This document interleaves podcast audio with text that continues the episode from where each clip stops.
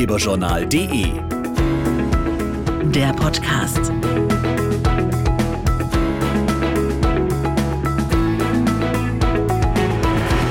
Herzlich willkommen zum Ratgeberjournal Podcast. In dieser Folge werfen wir mal einen Blick auf unsere Füße. Denn so langsam aber sicher wird Sommer und damit startet auch die Sandalensaison. Für die einen die bequemsten Schuhe der Welt, die anderen bekommen allein beim Gedanken an offene Schuhe ein ungutes Gefühl. Nagelpilz macht es rund 10 Millionen Deutschen schwer, ihre Füße in Sandalen oder gar nackt zu zeigen. Was man dagegen tun kann, weiß Julia Schneider.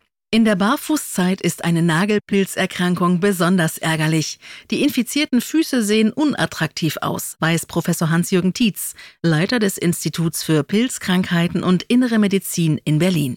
Der Nagel verändert zunächst seine Farbe, verliert die Durchsichtigkeit, er wird gelb, dann wird er dick. Das passiert alles sehr langsam. Das kommt nicht plötzlich. Am Ende kann Schritt für Schritt die ganze Nagelplatte befallen sein. Nagelpilz ist eine Infektionskrankheit und kann theoretisch jeden treffen. Wer aber die Risikofaktoren kennt, kann sich schützen. Die wichtigste Quelle für eine Pilzinfektion ist immer die eigene Familie.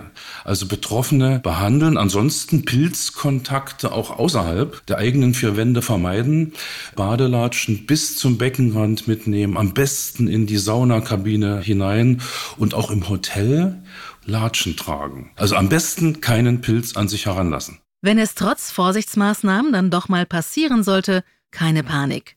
Ein wasserlöslicher Nagellack aus der Apotheke kann helfen. Der Cyclopyrox-Lack ist der einzige wasserlösliche Lack. Die Anwendung ist extrem einfach. Man trägt den Lack einmal täglich auf, in der Früh oder zur Nacht.